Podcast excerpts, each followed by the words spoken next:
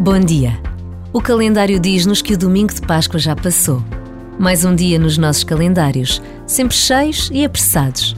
Mas para muitos, esta é a semana da oitava da Páscoa. Continua-se a celebrar o mistério da ressurreição de Jesus, a grande festa da alegria e da esperança. Os campos floridos trazem-nos a certeza da primavera, o tempo em que toda a natureza se renova e renasce. Jesus, aquele que foi morto, voltou à vida, ressuscitou e permanece no meio de nós.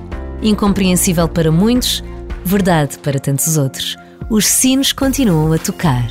Aleluia!